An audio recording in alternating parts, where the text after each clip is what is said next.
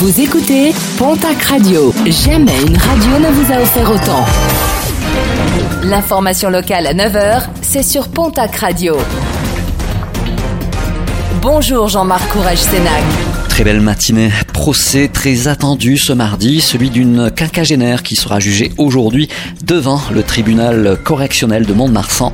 Elle est poursuivie pour faux, usage de faux, escroquerie, mais aussi atteinte à l'intégrité d'un cadavre. Fin mai 2017, les gendarmes avaient retrouvé dans sa maison un congélateur hors service dans lequel se trouvait le cadavre de sa mère.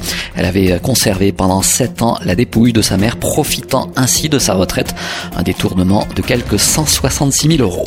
Un an après l'affaire des ballots de cocaïne échoués sur les plages de la côte atlantique, la provenance de la drogue est désormais connue. En octobre 2019, plusieurs ballots de cocaïne étaient retrouvés en Vendée, mais aussi dans les Landes, ce qui avait nécessité une surveillance accrue des plages du littoral. Plus d'une tonne et demie de drogue avait été récoltée, une drogue en provenance du nord de la Colombie, selon les analyses. L'enquête se poursuit.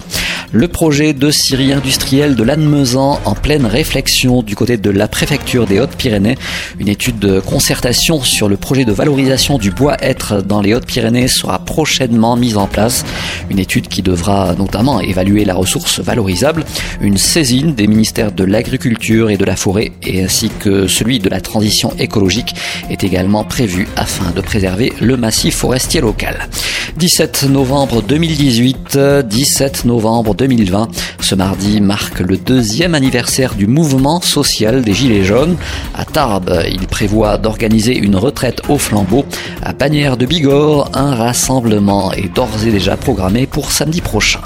Et puis, album décalé, celui du groupe Boulevard Désert, Loin des yeux. Le nouvel opus devait normalement sortir vendredi, mais en raison de la crise qui touche notamment le secteur culturel, sa date de sortie a été reportée. Pour écouter les 24 nouveaux titres du groupe Tarbé, il faudra désormais attendre le 19 février prochain.